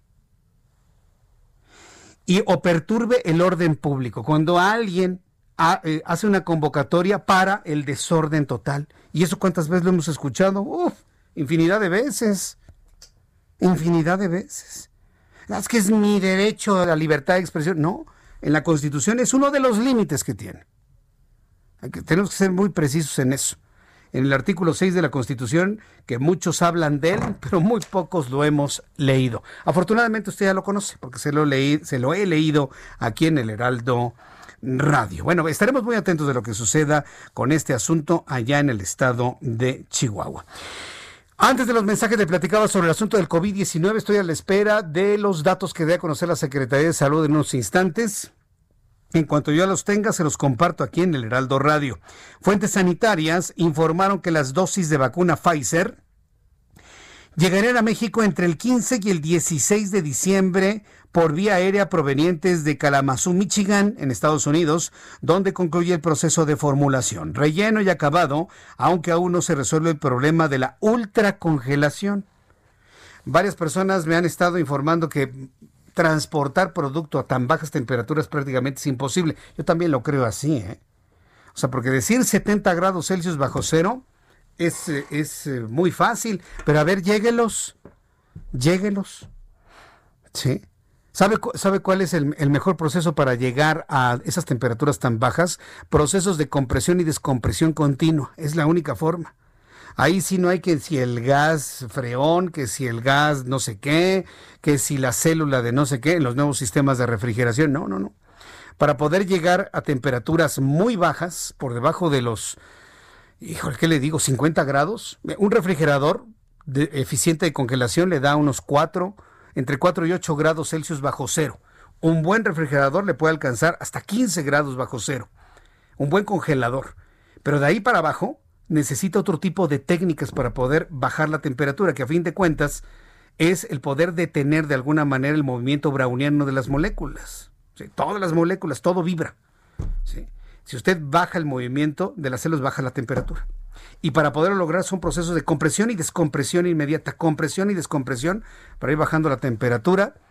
70 grados Celsius simple y sencillamente es la tercera parte del cero absoluto. hago toda esta explicación para que se dé cuenta que mm, esto no se logra en un refrigerador de camión. Pero ¿cómo, cómo lo vamos a hacer? Me preguntan si tenemos tecnología. No lo sé. No sé si en México existe. Es lo que, fíjate, eso fue lo que argumentó hace como unas eh, dos semanas el propio Hugo López Gatel. El todavía subsecretario de Salud, el, rockstar de la medicina en México. ¿sí? El don Juan, ¿no? se le ve besando mujeres por todos lados. Se va de fin de semana y da conferencias con ruido de pajaritos y cosas por el estilo. Está, está en otro plan. Bueno, en sus momentos de lucidez de Hugo López Gatel, llegó a comentar, en México no tenemos la tecnología para poder mantener una cadena de frío de 70 grados Celsius bajo cero. Otras fuentes dicen que sí. Y usted y yo, que finalmente somos los consumidores de esa información, nos quedamos igual, como el chinito, ¿no? Milando y pensando, ¿será o no será? ¿Se puede o no se puede? Déjame investigar, Orlando, porque si me preguntas si a bote pronto, no lo sé si tengamos la tecnología para poder mantener, porque una cosa es lograr la baja temperatura. No, no, la cosa es lograrla y mantenerla. Ese, ese es otro, otro, otro asunto muy, muy, muy importante. Entonces, las no han resuelto el asunto de la ultracongelación, como así se le conoce. Las primeras 250 mil dosis de ARN COVID-19, así se llama la vacuna, estarán empaquetadas en contenedores y la, y la, distribución será a través de avión por FedEx, UPS, DHL, contratados por Pfizer. Y la propuesta es que lleguen al Aeropuerto Internacional de Toluca, aunque no se descartan otras rutas como el de la Ciudad de México y Querétaro. Entonces estarán llegando a Querétaro a la Ciudad de México y a Toluca. ¿Sabe lo que advirtió en su momento la Organización Mundial de la Salud? El peligro del robo de vacunas. No en México, digo, no hablaron de México, pero en alguna otra parte del mundo. Robo de camiones, contenedores, aviones para poder distribuir la vacuna en el mercado negro. ¿Usted cree que eso sea posible? Sobre todo con la visibilidad que tiene este asunto. ¿Usted no cree que los primeros cargamentos y los primeros aviones cargados con vacuna COVID-19 no estén, no estén ultra vigilados, inclusive a nivel, a, nivel servicio secreto de los Estados Unidos, a nivel satelital, por ejemplo? A mí se me hace muy, muy difícil que alguien pueda visualizar la posibilidad de un robo de un lote de vacunas de COVID-19 para introducirlo en el mercado negro. Por lo mismo, ¿cómo lograría el mercado negro una cadena de frío? A menos de que ese mercado negro sea lo mismo que el mercado blanco, ¿no? solamente así lo podríamos entender. Pero bueno, ya estoy especulando demasiado. El asunto es que van a llegar las vacunas a nuestro país a través de estas terminales aéreas, Querétaro, Ciudad de México y Toluca. En otros asuntos, en otros asuntos, el presidente de la República, Andrés Manuel López Obrador, confirmó que las secretarías de la Defensa Nacional y Marina estarían distribuyendo y aplicando la vacuna contra el COVID-19 también. Ay, presidente, los pone a vigilar carreteras, los pone a construir aeropuertos, los pone a hacer de policías, los pone... Y ahora también los quiere que vacunen. Digo, yo entiendo que los servicios médicos de las Fuerzas Armadas son muy buenos, pero al ratito los va... perdón, lo voy a decir, lo voy a decir. No son criados, ¿eh? No son criados. Yo entiendo que lo están haciendo de esa manera por la cantidad de personal que estaría dispuesto. Pero oiga, ¿está, ¿está haciendo todo el ejército? Pues ya de una vez que pongamos un presidente del ejército, ¿no? Digo, si ya todo lo va a hacer el ejército, pues que el próximo jefe de la oficina sea alguien del ejército, ¿no? Y cuando se vaya Arturo Herrera, que dicen que ya se va, pues que sea un especialista en economía del ejército, ¿no? Pues de una vez, si a esas vamos, vamos a escuchar lo que dijo el presidente de la República. El ejército este, y la marina estamos ya definiendo toda la operación. El martes les van a informar tanto el secretario de salud como el subsecretario o sea, el doctor Alcocer, el doctor Hugo López Gatel y también el secretario de Relaciones Exteriores, ya el martes próximo. Esto fue lo que dijo Andrés Manuel López Obrador en su conferencia matutina, otra vez sumándole al ejército mexicano una actividad más, el de hacer, no nada más recibir, transportar y distribuir la vacuna, no, no, no, aplicarla, aplicarla también. Yo le invito para que me dé su opinión a través de nuestras formas de consulta, usted que me escuche en toda la enorme red de emisoras del Heraldo Radio en la República Mexicana, para que me diga usted finalmente qué es lo que opina de esto a través de mi cuenta de Twitter, arroba Jesús Martín MX, a través de nuestro canal de YouTube, en el canal Jesús Martín MX. Bien, nos estamos acercando al final del año y todos los planes para el año que entra desde el punto de vista presupuestal cada una de las entidades va a ejercer un presupuesto que de alguna manera va a ser igual o un poquitito menor a lo que se ejerció en el año 2020. ¿Qué va a suceder en el caso de la capital de la República? José Luis Rodríguez Díaz de León es vicecoordinador del Movimiento de Regeneración Nacional en el primer Congreso de la Ciudad de México. Eh, me da mucho gusto saludarlo, diputado. Bienvenido. Muy buenas tardes. ¿Qué tal? Muy buenas tardes. Noches, exacto. Sí, Muchas ya gracias por la oportunidad. Es que ya se oscurece muy, muy, muy rápido en esta época.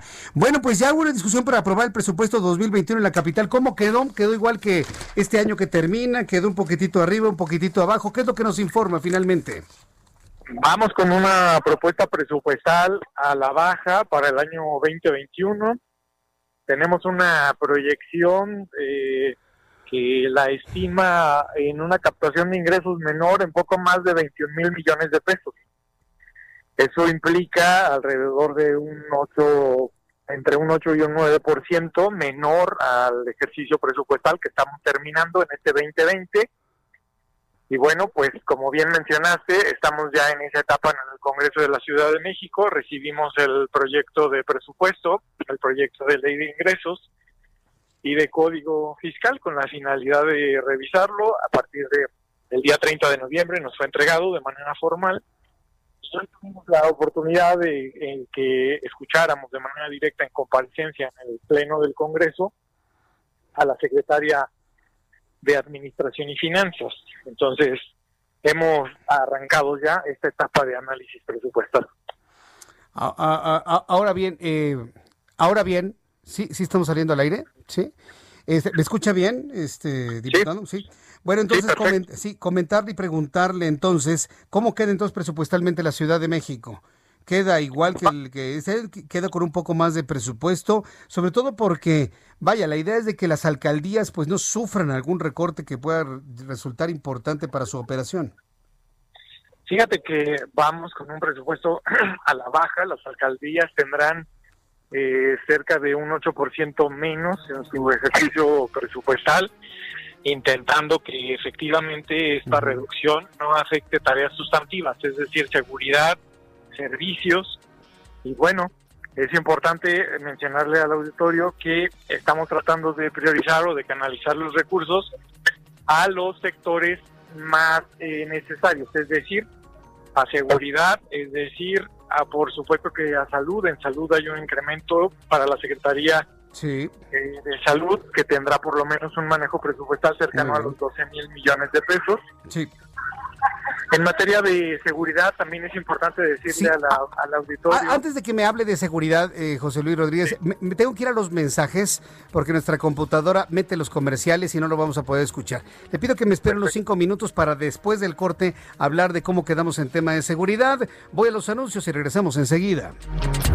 Escuchas a Jesús Martín Mendoza con las noticias de la tarde por Heraldo Radio, una estación de Heraldo Media Group. Heraldo Radio. La HCL se comparte, se ve y ahora también se escucha.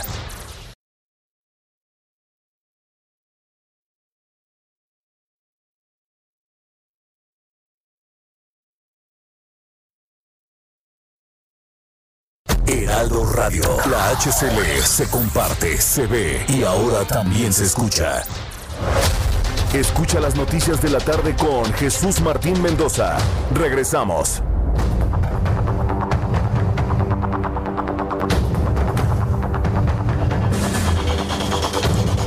Ya son las siete y media, así de rápido, ¿eh? Ya son las siete y media, así de rápido se fue el programa. Son las siete y media de la noche, ya nos quedan 20, 25 minutos de programa. Sigo conversando en estos momentos con el diputado José Luis Rodríguez Díaz de León, vicecoordinador del Movimiento de Regeneración Nacional en el primer Congreso de la Ciudad de México. Hablábamos de las partidas presupuestales, diputado, y nos hablaba de cómo había quedado el tema de la seguridad. ¿Nos puede decir, por favor? Sí, claro que sí, Jesús. Bueno, pues eh, estábamos por compartir con el auditorio que para el tema de seguridad en el año 2021 estamos analizando un ejercicio presupuestal superior a los 18 mil millones de pesos y para efectos de procuración de justicia estaremos hablando de un presupuesto superior a los 7 mil millones de pesos. Es decir, para este sector que es clave para todos quienes habitamos la Ciudad de México, estaremos asignando presupuestalmente alrededor de 25 mil millones de pesos con la finalidad pues de generar condiciones de seguridad y de procuración de justicia para quienes habitamos esta ciudad es una es un sector prioritario y aún con estas medidas de restricción económica que tenemos en la ciudad pues eh, en esta materia tiene que garantizarse su, operatividad, perdón. No se preocupe. Eh, bueno, entonces, eh, digamos, ¿habrá dinero suficiente para toda la operatividad en materia de seguridad? Le, preguntaría, eh, inclusive, ¿se podría aumentar un poco el salario de la corporación policíaca? Están considerados los salarios justo. Qué buena pregunta la que haces, porque hay que recordar que desde que asumió el gobierno la doctora Sheinbaum en 2018, eh, en el mes de diciembre de 2018, una de las primeras tareas fue renivelar los salarios de quienes tienen la tarea de generarnos seguridad, de procurarnos un bienestar en territorio. Entonces, las policías y los policías tendrán también para efectos de 2021 la posibilidad de continuar con este esquema que permita mejorar sus ingresos y que también es un reconocimiento a las tareas que están realizando pues en beneficio de todas y todos nosotros. Tenemos que garantizar una policía que tenga condiciones pues eh, óptimas para poder enfrentar a la, a la delincuencia de esta ciudad y el salario es uno de los temas, sin duda alguna. Sí, bueno, me parece muy bien que lo tomen en cuenta. Y pues bueno, pues vamos a ver finalmente cómo, cómo van fluyendo el flujo de recursos económicos para, para el año que entra, porque la ciudad sigue creciendo. Yo quiero agradecerle mucho que me haya tomado la llamada telefónica, don José Luis Rodríguez Díaz de, Díaz de León. Vamos a estar muy atentos de todo el trabajo que estén realizando en el Congreso de la Ciudad de México. Gracias por este tiempo. Te quiero agradecer a ti por la oportunidad y decirles que al día 15 de diciembre tendremos ya un presupuesto aprobado y votado en el Congreso de la Ciudad de México. Espero, Muchas gracias. espero que lleguen a los acuerdos necesarios. Muchas gracias, José Luis Rodríguez. Muchas gracias. Hasta luego, que le vaya muy bien. Bueno, pues él es el vicecoordinador del Movimiento de Regeneración Nacional en el primer Congreso de la Ciudad de México. Son las 7.33, las 7.33. Ya tenemos números de COVID. Vamos con los números de COVID-19. Muchas gracias a las personas que me están escribiendo a esta hora de la tarde, tanto por Twitter como por YouTube. Muchísimas gracias. En unos instantes voy a leer sus comentarios, a los cuales le he invitado a que me haga sus comentarios a través de Twitter, arroba Jesús Martín MX. Antes le doy los números de COVID-19 con base en la información que ha dado a conocer la Secretaría de Salud esta tarde. Hasta este momento que le informo, México reporta una cantidad de contagiados de COVID-19 acumulados. Un millón ciento mil tres mexicanos con COVID. Esto significa un aumento de ayer al día de hoy de mil treinta mexicanos más. mil treinta mexicanos más. Mexicanos fallecidos por COVID-19, 108.173. De ayer al día de hoy, tenemos 608 mexicanos más. ¿Sabe qué significa esta cifra? 108.173. ¿Alguien vivió el terremoto de 1985? A ver, que levanten la mano. ¿Quién vivió el terremoto del 85? Ustedes están bien jóvenes, ¿verdad? ¿Tú cuántos años tenías en el 85? ¿Tenías un año de edad? No, pues no te acuerdas. ¿Tú, este Manuel? Sí, naciste 10 años después. O sea, no tienes idea de cómo se mueve la Tierra con un terremoto de 8.1 grados y cómo se mueve la ciudad. Qué barbaridad. Muchos, muchos chavos, ¿eh? muchos jóvenes. Pero para los papás de estos chavos que sí se acuerdan los efectos de un terremoto de México de 1985, bueno, la cifra de muertos por COVID-19 que tenemos al día de hoy son 10 terremotos de 1985. Hablando de personas fallecidas. 10 terremotos. Imagínense el terremoto del 85. Ahora en su mente multiplíquelo 10 veces. Repítalo 10 veces. Ah, bueno. Ese es el, el, resultado que tenemos en este momento. Otro dato dramático. ¿Se acuerdan lo que pasó el 26? Ahora verá. 26 de diciembre de 2004. El gran terremoto de Indonesia, Bandache. ¿Se acuerda? ¿Sabe cuántas personas murieron ahí? 300 mil personas. 300 mil. Supera cualquier ficción de cualquier película que usted haya visto. Sea, el tsunami arrasó completamente la ciudad de Banda H en Indonesia. Bueno, pues en México ya tenemos la tercera parte de esos muertos. Pero a mí me impacta más decirle, ¿saben qué? Los muertos que hay el día de hoy son el equivalente a 10 terremotos de 1985. Solamente haciendo la comparación, Nos regresa la capacidad de asombro, señores. Estamos perdiendo la capacidad de asombro en México. Yo le estoy dando los datos. Ay, pues sí, mil muertos hoy, jajaja. Pues, ¿a, ¿A qué fiesta vamos, no? Y estamos normalizando la tragedia. Porque está pasando mucho tiempo y esta situación, la verdad, no mejora absolutamente nada. Ni en México, y también debo de reconocerlo, tampoco en el mundo. Cuando ya son las 7.37, en las 7.37 horas del centro de la República Mexicana, me da un enorme gusto saludar a Raimundo Sánchez Patlán, subdirector editorial del Heraldo de México, con su periscopio de todos los jueves. Mi querido Ray, bienvenido, gusto saludarte. Muy buenas noches. ¿Qué tal, Jesús Martín? Un gusto saludarte a ti y a todo el auditorio en este programa de radio de los más escuchados de México. Muchas gracias, mi querido Ray. ¿Qué, qué vio el periscopio este, esta semana? Pues mira, Jesús Martín, eh, este fin de semana, eh, pues puede haber sorpresas. ¿En qué sentido? En el PAN, pues van a definir si terminan aliándose electoralmente otra vez al expresidente Felipe Calderón y a su esposa Margarita Zavala. Es decir, de regreso eh, el expresidente a salvar a Acción Nacional. El sábado, entre sábado y domingo se define en el Consejo Nacional Panista, pues esta alianza que ya están negociando directamente el dirigente panista Marco Cortés con la esposa del presidente Margarita Zavala, quien después de haber eh, pues perdido o que se le haya negado el registro eh, ante el INE y el Tribunal Electoral eh, del Poder Judicial de la Federación, pues empezó a moverse, a buscar coaliciones y aliados para poder competir eh, en las elecciones de 2021. Y bueno, parece que las puertas del PAN se están abriendo y la alfombra roja pues ya la están desenrollando para el regreso triunfal de estos dos personajes. Eh, el objetivo común, eh, Jesús Martín, pues todos sabemos que es arrebatar a Moreno la mayoría en la Cámara de Diputados en la elección de 2021, ahí comparten ese objetivo, eh, pero bueno, esto eh, nos, eh, nos comentan o estamos viendo que eh, pues ya generó eh, pues un cierto resquemor, una cierta rebeldía entre una parte de pues de panistas que no están de acuerdo en que regrese el expresidente Felipe Calderón, como es el caso de Ernesto Rufo Apel, el diputado y exgobernador de Baja California, pues es uno de los más eh, acérrimos críticos a que regrese el expresidente Felipe Calderón.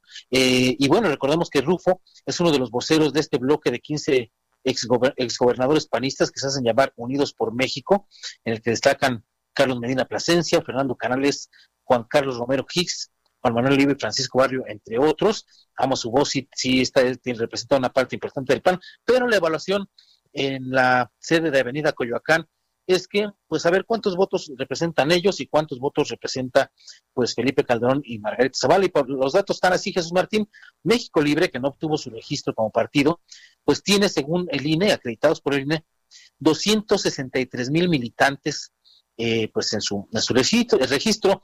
Y bueno, el PAN, ¿cuántos tiene? El PAN tiene 252.146. Estamos ¿En hablando de serio? Que, estamos hablando de que el presidente Felipe Calderón tiene más seguidores no militantes que el propio Partido Acción Nacional. Y es, la ecuación es muy sencilla, vamos.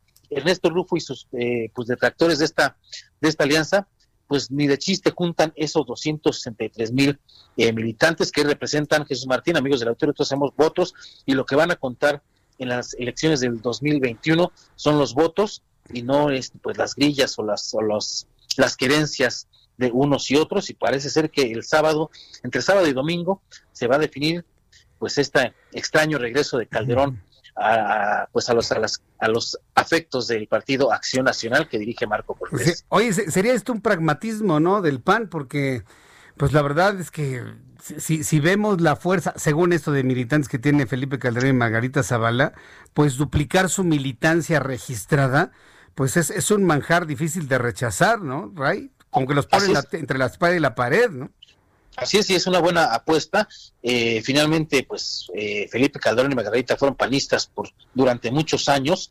Eh, solamente hay un sector que se está oponiendo, pero bueno, reiteramos, si estamos hablando de que van a duplicar su fuerza en votos, eh, eh, pues bueno, no hay, no hay mucho que pensar ahí, José Martín, y de haber sido el hijo desobediente ahí en el foxismo, recordarás, eh, Felipe Calderón, pues ahora podría regresar como el hijo pródigo de Acción Nacional. Ese remate de tu columna me encantó, sinceramente, porque de haber sido, el, ¿cómo, cómo dice? De haber sido el hijo desobediente en el foxismo, se convertiría en el hijo pródigo del panismo. Mira qué, qué buen cierre, Ray. Así es. ¿Esto pasará? ¿Cuánto tiempo tendría de ventana de tiempo para que este acuerdo se concrete? Para que esta reconciliación surja como la noticia más importante, no sé si de lo que resta este 2020 o de las más importantes del año que entra. ¿Cuándo tendría que ocurrir eso? Ya, mira, la, decisión eh, del PAN la toma el, entre sábado y domingo, ¿eh? Van a, ah, o sea, ya. Ya, ya, este sábado 5 de diciembre y o el domingo 6 de diciembre van a definir su política de alianzas y ahí está metida pues esta coalición con, con la gente de, Margarita Zavala y de Felipe Calderón. Esto es ya, esto se va a definir ya el fin de semana y por eso está tan activo Ernesto Rufo y otros y otros personajes que también representan un, un pan añejo, hay que decirlo, pues con todas sus letras, un pan ya, ya medio, medio rancio, como dirían nuestras abuelas, y bueno, pues, pero que no, no tienen eh, pues esta fuerza electoral que trae bajo el brazo Felipe Calderón y parece que va a ser que está siendo más peligroso sin partido que con partido político. Pues eh, Ray, muchísimas gracias por eh, tu análisis del día de hoy. Lo podemos leer en el periscopio de Raimundo Sánchez Patlán, página 8 de nuestra edición impresa de Heraldo de México, Calderón al rescate del PAN. Raimundo Sánchez Patlán, muchas gracias y que tengas muy buenas noches. Un abrazo, Jesús. Que te vaya muy bien. Hasta pronto. Gracias. Raimundo Sánchez Patlán, analista, periodista, observador de la política, con muy buenos datos, subdirector editorial del Heraldo de México aquí con usted en el Heraldo Radio a esta hora. Bien, cuando ya son las 7.43, las 7.43 horas del centro de la República Mexicana, uno de los temas que han causado mucha polémica y que me lo están comentando muchísimo a través de nuestras redes sociales, a través de Twitter, es el aguinaldo que se van a recibir, bueno, el bono de fin de año que se van a recetar los diputados. Mire, este tema todos los años sucede y todos los años hacemos corajes usted y yo. Entonces, mire, punto número uno. Si ya sabemos lo que sucede todos los años, una, ¿para qué hacemos coraje? Pero le voy a decir por qué sí debemos hacer coraje. Porque quien está en la silla del Palacio Nacional prometió austeridad. Yo en lo personal estoy de acuerdo y estoy a favor y siempre he promovido que la gente, si hace un trabajo excepcional, si hace un muy buen trabajo, gane bien. O sea, la idea es de que usted y yo, si trabajamos bien, y resolvemos problemas y somos eficientes, ganemos mucho dinero. Y si así se puede, muchísimo. Su esfuerzo lo vale. Sus ojos, su tiempo, su vida, su juventud, su esfuerzo, sus desmañanadas. Yo creo que todos debemos aspirar a ganar bien en la vida. Bien, bien. Yo, soy un total y completo defensor de eso. ¿eh? Y si su trabajo vale 10 mil al mes, 10 mil, 20 mil, 100 mil, 300 mil, 500 mil, un millón de pesos al mes, va, porque su trabajo lo vale. Pero, por ejemplo, en este punto, dígame cuántos diputados de los 500 que hay no hemos conocido ni su nombre porque ni siquiera han hecho propuestas legislativas. Que nada más van, calientan la silla, algunos se duermen y levantan la manita. De todos los diputados que tenemos, entre elegidos y plurinominales, dígame cuántos conocemos, cuántos escuchamos en los medios de comunicación. Si son 10 son muchos, pero hay 500. ¿Dónde están los demás? ¿Dónde están los demás? Me pregunto yo. Ah, bueno, pues esos que usted no conoce, esos donde no sabemos si trabajan o no trabajan, esos mismos están, eh, van a recibir su compensación de 328 mil pesos. Esa es la parte que a mí no me gusta. Sobre todo en el concepto en el que estamos hablando de que gane bien el que se lo merezca que gane bien, que se lo merezca. Y el que no gane bien, pues con la pena, ¿no? Pues vas a ganar poquito. Ah, no, todos igual. Bueno, e, este asunto que he comentado a través de las redes sociales ha causado una de comentarios verdaderamente sorprendentes. La Cámara de Diputados preparó una bolsa de más de 164 millones de pesos. Que mire, si lo vemos a la luz, si lo vemos a la luz del presupuesto, pues en realidad no es mucho a la luz del presupuesto. Pero si lo vemos con el cristal de la pobreza en México y de lo que ganan los trabajadores, que un legislador se reviente nada más porque es fin de año 328 mil pesos, cuando hay gente en este momento en la esquina de aquí donde trabajamos que no sabe si va a comer mañana.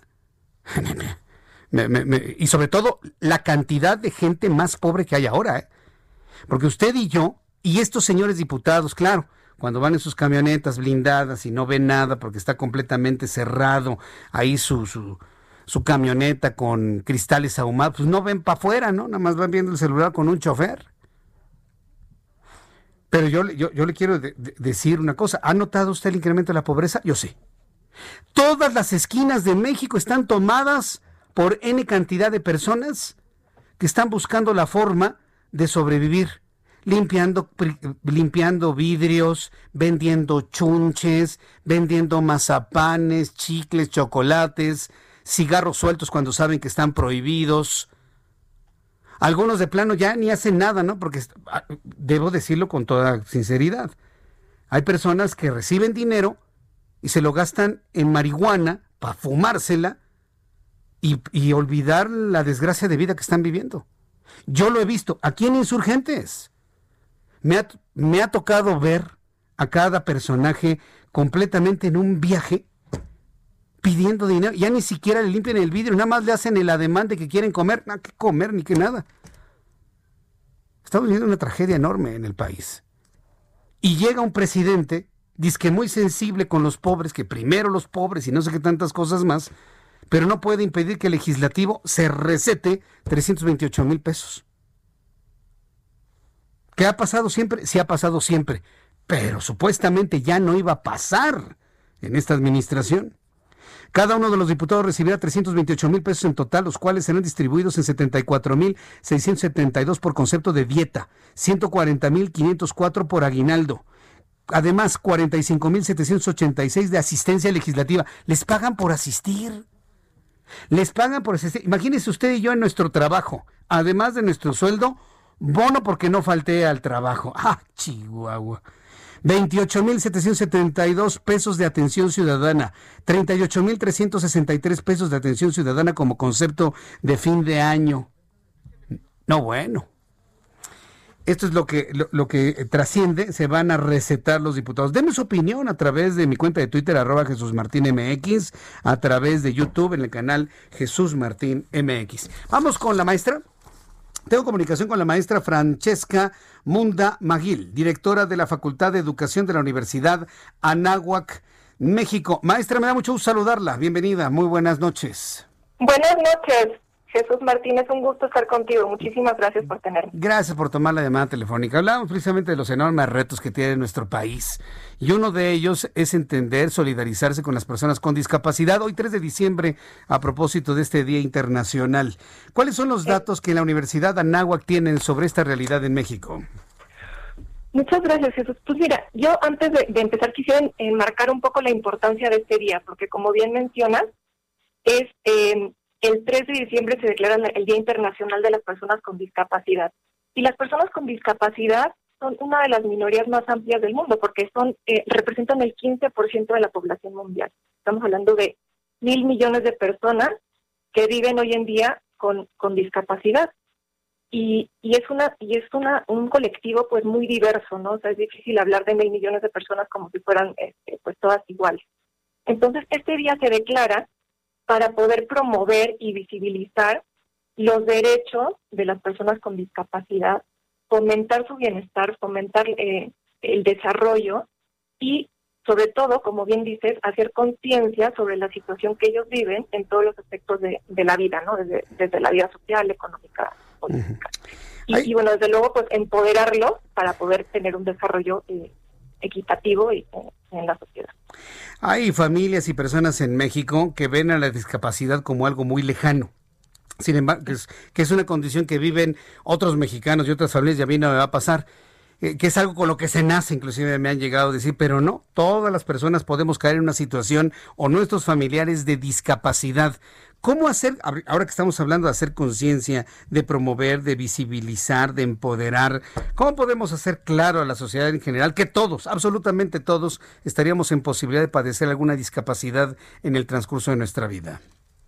Creo que es correcto lo que dices. Es un cambio cultural, es un cambio de paradigma, ¿no? Y creo que lentamente eh, estamos transitando hacia este cambio de paradigma de entender que bueno, en primer lugar, eh, en cualquier momento podemos tener alguna situación que nos genere un tipo de discapacidad, un accidente, pero simplemente por la edad, ¿no? Por la edad, este, si algún día llegamos a una edad avanzada, pues tendremos seguramente algún tema de limitación visual, de limitación auditiva.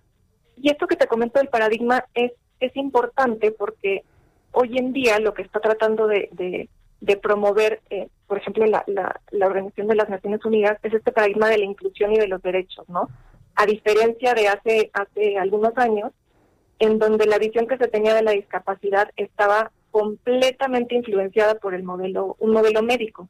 Es decir, eh, las personas con discapacidad se consideraban eh, pacientes, ¿no? Prácticamente, este, y, y, la solución para, para esa condición de salud, pues sería la, su rehabilitación clínica. Hoy en día no, hoy en día eh, queremos ver la, a, la, a la persona con discapacidad como un ciudadano, como, como una persona que tiene el derecho a ser incluido, a tener derecho a tener una calidad de vida. Y sobre todo, yo creo que para dar paso a esta situación que, que tú comentas, tendremos que entender a qué nos referimos cuando hablamos de discapacidad, ¿no? Que la discapacidad no es un problema exclusivo de la persona, sino que existe cuando, cuando la persona con alguna limitación se encuentra con una barrera, con una barrera en la sociedad y esas barreras pues las ponemos todos desafortunadamente. Sí, sí, sí, porque estamos hablando entonces de dos discapacidades, ¿no? La discapacidad que sufre una persona por la razón que sea y otra la discapacidad social, ¿no? De, de no ser conscientes y no, y no, visibilizar y apoyar a la persona que no puede caminar, no puede ver, no puede movilizarse como lo hacemos las demás personas, ¿no? O sea, estamos, estamos, hablando de dos discapacidades, ¿no? Una, una moral, ¿no? Podríamos decir, y otra, pues, funcional en el caso de las personas que la padecen. Claro, hablamos este precisamente de lo que son las barreras, ¿no? Las barreras las culturales, barreras. Uh -huh. que son las que nosotros con nuestro, pues con estos prejuicios, como dices, ¿no? Eh, ya eh, ponemos y, eh, y, y en, en, e impedimos que las personas con discapacidad eh, puedan acceder a sus derechos como el de la educación o de todo el empleo. Correcto. En el caso de la Universidad Anáhuac, eh, ¿qué es lo que se ha hecho en, en este tema? Es decir, ¿qué, ¿qué, es lo que se difunde, qué es lo que se apoya, qué es lo que se promueve, maestra? Claro, mira, en la Universidad Anáhuac estamos orgullosamente cumpliendo 10 años. Eh, este año con un diplomado dirigido a jóvenes con discapacidad intelectual. Y entonces este es un programa que busca la plena inclusión de jóvenes con discapacidad intelectual o del desarrollo en el ámbito universitario, pues para mejorar su, calidad de vida y poder acceder a mejores oportunidades en un futuro, ¿no? Empleo. Entonces, este es un, es un programa que ya estamos cumpliendo 10 años y tenemos, bueno, pues atención a todos los tipos de discapacidad también eh, hemos trabajado muy de cerca eh, con todas las áreas de la universidad. Lo que nosotros no queremos en la Universidad de Anahuac es que eh, la inclusión se convierta en un en un programa y que dependa de 5 o 10 personas y que no se difunda. No, nosotros hemos querido de verdad instituir una cultura incluyente en nuestra universidad, uh -huh. ser un modelo de universidad incluyente eh, pues para poder llevar esta, esta, estas culturas, estas prácticas y estas políticas eh, Correcto. En, en, toda la institución. Bien, pues yo quiero agradecerle mucho, maestra Francisca, Francesca Mundal, que nos haya tomado la llamada telefónica. Le agradezco mucho, un abrazo para usted y un gran saludo a nuestros buenos amigos de la Universidad Anáhuac. Saludos. Al contrario, abrazo. muchísimas gracias. Gracias por el espacio. Hasta pronto. Saludos a la Universidad Anáhuac. Saludos a nuestros amigos de, de la Universidad Norte y Sur, que ya son una completa, por supuesto. Ya me voy. Muchas gracias por su compañía. Lo espero mañana a las 2 por el 10 en Heraldo Televisión y en el Heraldo Radio 98.5 de FM. Soy Jesús Martín Mendoza. Gracias. Esto fue Las Noticias de la Tarde con Jesús Martín Mendoza. Heraldo Radio, la H que sí suena y ahora también se escucha. Ever catch yourself eating the same flavorless dinner three days in a row?